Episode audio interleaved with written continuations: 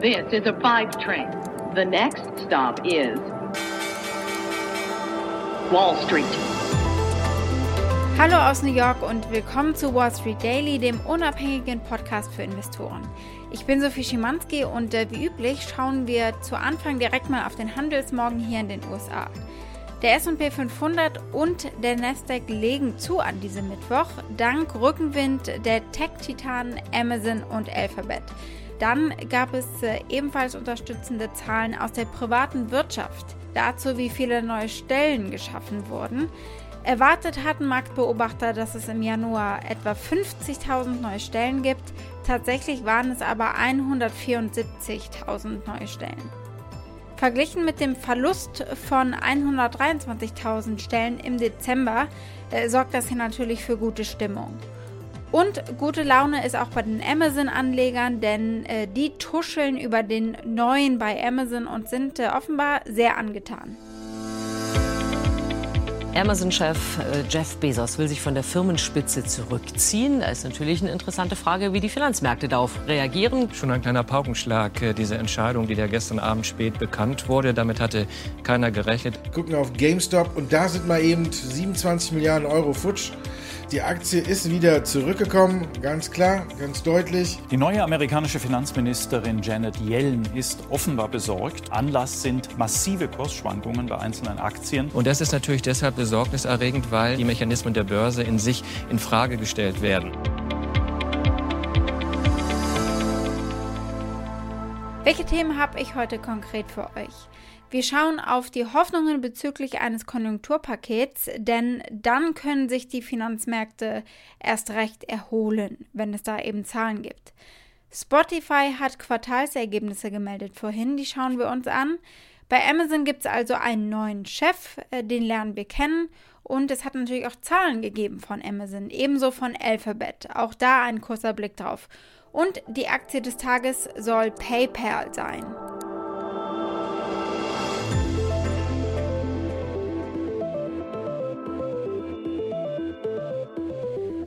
Blicken wir als erstes auf das Konjunkturpaket hier in den USA und auf den Optimismus bei Anlegern, dass das bald einen gibt. Der Kongress hat am Dienstagabend Ortszeit, bei euch also letzte Nacht, seine ersten großen Schritte unternommen, um das 1,9 Billionen US-Dollar teure Coronavirus-Hilfspaket zu verabschieden. Die Demokraten wollen das Rettungspaket notfalls auch ohne republikanische Unterstützung genehmigen. Hauptsache, es geht schnell. Das erklärt hier der Mehrheitsführer der Demokraten Chuck Schumer.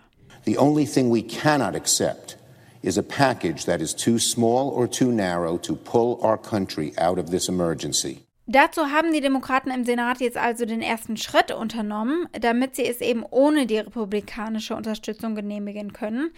Denn die Republikaner wollen ein Paket, das sehr viel kleiner ist als das von äh, dem Präsidenten Joe Biden. Ich kann nur sagen, wenn die Nachricht raus ist, dass das Geld endlich bei den Amerikanern und den US-Unternehmen ankommt, dürfte es hier nochmal ein Kursfeuerwerk geben. Schauen wir auf frische Quartalszahlen, die es heute am Handelsmorgen in New York gegeben hat.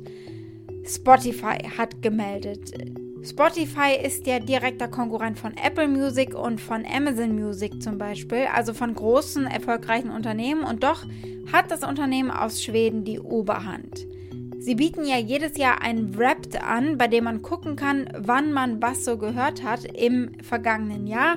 Und ich denke, das war ähnlich für uns alle in 2020. Wir haben zu den ganz bitteren Pandemiezeiten richtig komische Sachen gehört, mal ehrlich. Taylor Swifts August zum Beispiel im Dezember. Taylor, August. It got me through. August. Oh, and September. And that really weird week in October, and probably all of December too. Honestly, I wish it was there for me in March because, well, March. Best Alex.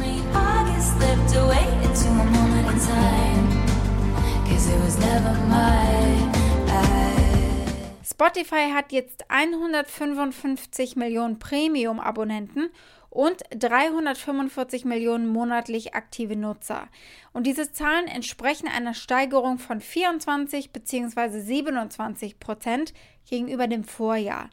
Der größte Anstieg war bei werbefinanzierten monatlichen aktiven Nutzern zu verzeichnen. Natürlich besonders wichtig auch äh, für den Umsatz des Unternehmens.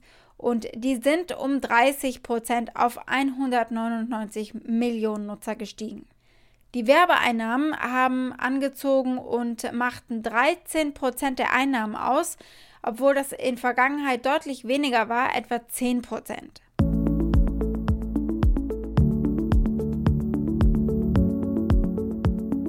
Gucken wir auf den neuen CEO von Amazon und äh, darauf, was hinter dieser Entscheidung von Jeff Bezos steckt. Ich glaube, Bezos will einfach mehr von dem machen, was ihm persönlich wichtig ist und was ihm auch äh, Freude bereitet. Der CEO von Amazon zu sein, ist eine große Verantwortung und es kostet viel Zeit. Das hat er in einer Mail an Mitarbeiter erklärt. Und deswegen sei es jetzt für ihn an der Zeit, sich auf einiger seiner äh, Leidenschaftsprojekte zu konzentrieren, äh, auf sein Raumfahrtunternehmen Blue Origin zum Beispiel, auf die Washington Post und auf den Bezos Earth Fund und den Amazon Day One Fund. Bezos ist aber nicht ganz weg. Er ist Executive Chairman des Amazon Boards, also er leitet und übersieht Amazon weiterhin das Große und Ganze. Trotzdem, ein Ex-Amazon-Vorstandsmitglied Bill Carr sagt, es ist natürlich das Ende einer Ära irgendwie. Er hat ein ausführliches TV-Interview gegeben. Hören wir mal rein. Wow, well, it is pretty big news. Quite uh, the end of an era for a man who will certainly go down in history as one of the greatest business leaders of the 20th, if not 21st century. What do you think uh, are the best skill sets that Jassy has? You've worked closely with him and he's a, as a friend of yours. So Andy is an extraordinary leader. He's worked with the company for more than 20 years. He and his team have invented an entirely new category called cloud computing. Back in 2004, no one would have thought that Amazon would have any right to even participate in such a thing. That would have been the place of Oracle or IBM or Microsoft. So I think Andy's going to be great. Er ist sehr bekannt in der Firma und äh, fast so lange bei Amazon dabei wie Bezos seit 1997. Und das hat äh, Bezos auch als einen Grund angeführt dafür, dass er ein hervorragender Anführer sein wird. Jesse war lange die Nummer zwei äh, bei Amazon, die rechte Hand von Bezos sozusagen. Er ist geschliffen worden von Bezos über die Jahrzehnte hinweg und wird Amazon äh, ganz in Jeff Bezos äh, Sinne eben leiten. Bezos hat auch geschrieben, Andy hat mein volles Vertrauen. Ich spiele euch mal einen Ton von Andy Jesse selbst ein, der klar macht, wie er zu Innovation und Versagen steht. Zwei Faktoren, die sich natürlich gerade bei einem großen Unternehmen gegenseitig bedingen. And then you need a culture that encourages innovation. If you're going to invent, especially if you're in a significant existing business that's had some success, you have to be willing to tolerate failure. And if you hire great people and, and achievement oriented people, it's sometimes a weird dichotomy. You know, if I think about Amazon, there are a lot of you know type A people who hate to fail, and yet if you're pushing the envelope, you're not going to get it right all the time. Was denken die Anleger jetzt über diese Entscheidung? Ich würde sagen, sie fühlen sich wohl mit dem Neuen. Tatsächlich wurde Jesse lange als Erbe von Bezos angesehen und ist sehr gut auf diesen Top-Job jetzt vorbereitet. Und er hat nun mal lange den deutlich umsatzstärksten Bereich von Amazon geleitet, AWS, Amazon Web Services. 52 Prozent des unternehmensweiten Umsatzes fallen auf äh, den Bereich eben zurück. Im AWS-Geschäft stieg der Umsatz im Jahr 2020 gegenüber dem Vorjahr um 30 Prozent. Also er wächst auch immer noch, obwohl er so umsatzstark ist. Und AWS hat einen absolut marktbeherrschenden Anteil von 30 Prozent eben am Cloud Computing Markt. Und das wird jetzt so interpretiert. Jesse hat es verdient, Amazon insgesamt zu führen, weil er das wichtigste, zumindest finanziell wichtigste Geschäft von Amazon aufgebaut und zum Erfolg geführt hat. Und Analysten haben auch beruhigt. Bezos verlässt das Unternehmen ja nicht, erinnert zum Beispiel der Baird-Analyst Colin Sebastian die Kunden. Wir erwarten, dass Jeff bei Entscheidungen auf äh, hoher Ebene weiter aktiv bleibt, hat er geschrieben. Sie können heute Nacht also beruhigt schlafen. Und dann nicht zu vergessen über diese große Meldung, natürlich hat Amazon auch Zahlen gemeldet. Äh, fürs erste Quartal, fürs erste Mal gab es 100 Milliarden US-Dollar Umsatz äh, überhaupt für ein Quartal. Der Gewinn war fast doppelt so hoch wie erwartet und der Umsatz von über 125 Milliarden US-Dollar hat die Erwartungen auch äh, übertroffen. Nach mehreren Monaten äh, hoher Investitionen geht Amazon jetzt davon aus, dass sich die Kosten für äh, die Coronavirus-Pandemie im ersten Quartal des Geschäftsjahres 2021 auf rund 2 Milliarden US-Dollar reduzieren werden, nachdem es im dritten Quartal rund 4 Milliarden waren. Diese Blockbuster-Ergebnisse von Amazon für das vierte Quartal waren natürlich zum Teil auch auf die rekordverdächtige Weihnachtszeit zurückzuführen, in der mehr als eine Milliarde Produkte an Kunden weltweit ausgeliefert wurden – und ihr Streaming-Service Prime Video war natürlich genau wie Netflix gerade in dieser Winterzeit sehr erfolgreich. Wow, what a year. Cheer starts right here. Watch anytime included with Prime. Das Unternehmen hat richtig viele neue Leute auch angestellt, ein klares Zeichen von Wachstum natürlich und Zuversicht. Allein im vierten Quartal 175.000 neue Voll- und Teilzeitbeschäftigte.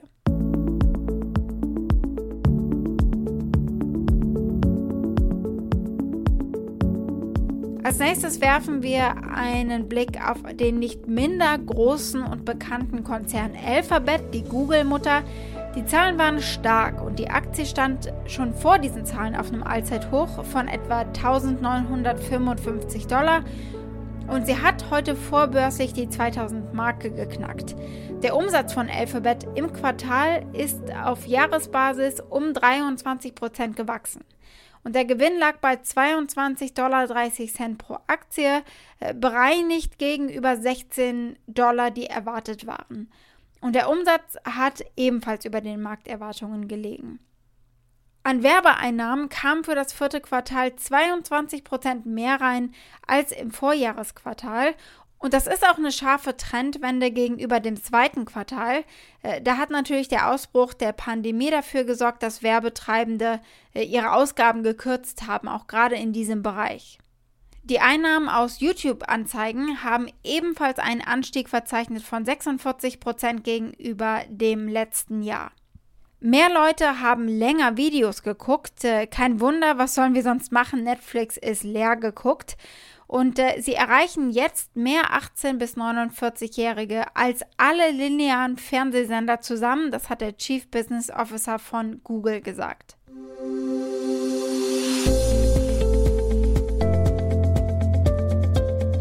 Die Aktie des Tages ist PayPal. Das Unternehmen ist die größte Plattform für digitale Zahlungen in den USA, ist aber auch in Deutschland nutzbar. Wenn's beim Online-Shoppen schnell gehen muss, macht eins den großen Unterschied. Die Bezahlmethode. Mit PayPal unkompliziert einloggen, bestätigen und mit dem Käuferschutz abgesichert sein. Die Aktie ist definitiv auch wert den Titel Aktie des Jahres 2020, zumindest eine davon, denn da stieg sie um 116 Prozent und äh, sie blicken zurück auf ein 11-prozentiges Umsatz- und Gewinnwachstum, das durch die Pandemie eigentlich kaum beeinträchtigt worden ist. Für das Gesamtjahr wird ein Gewinnanstieg von 22,5 Prozent erwartet gegenüber dem Vorjahr und ein Plus beim Umsatz von fast 21 Prozent. Seit sie bei eBay raus sind, äh, das ist passiert im Jahr 2015, hat die Aktie um mehr als 560 Prozent zugelegt. Es ist äh, schwierig, einen Analysten zu finden, der kein Kaufrating für die Aktie hat. Seit Dezember ist nur eine von zwölf Bewertungen neutral. Analysten erwarten von PayPal einen vierteljährlichen Gewinnanstieg von 16 Prozent gegenüber dem Vorjahreszeitraum und die Aktie ist zum Zeitpunkt dieser Aufnahme etwa ein halbes Prozent im Plus. Zum Schluss gucken wir ganz äh, kurz darauf, was eigentlich das Robinhood-Drama gerade macht. Es geht voran, sicher nicht in die Richtung, die Robinhood gerne sieht. Äh, zumindest hat das der CEO von Robinhood in diesem Interview sicher nicht gemeint, als er sagte, äh, es ist eine ganz neue Dynamik. 21 certainly has been interesting so far. And what we're seeing is really a new era of market dynamics. And this year, especially this past week, there's been a massive continuation of incredible demand from retail investors. So we stand with the people who are making their voices heard through the markets and showing the world that investing is for everyone, not just the wealthy, not just the institutions. Die US-Finanzministerin Janet Yellen hat die obersten Aufseher der Wall Street zusammengetrommelt. Äh, das sind die Spitzen unter anderem der Börsenaufsicht, der SEC, das ist die Spitze der Notenbank und äh, die der Terminmärktebehörde Commodity Futures. Und sie sollen alle zusammen beraten, was eben nun zu tun ist, was angemessen ist. Eventuell treffen sie sich schon morgen am Donnerstag. Wall Street. Das war's mit Wall Street Daily für heute. Ich hoffe, ihr seid morgen wieder mit am Start. Schreibt mir derweil gerne. Ihr erreicht mich via E-Mail unter wall-street-daily at mediapioneer.com. Und damit wünsche ich euch einen schönen Abend. Eure Sophie.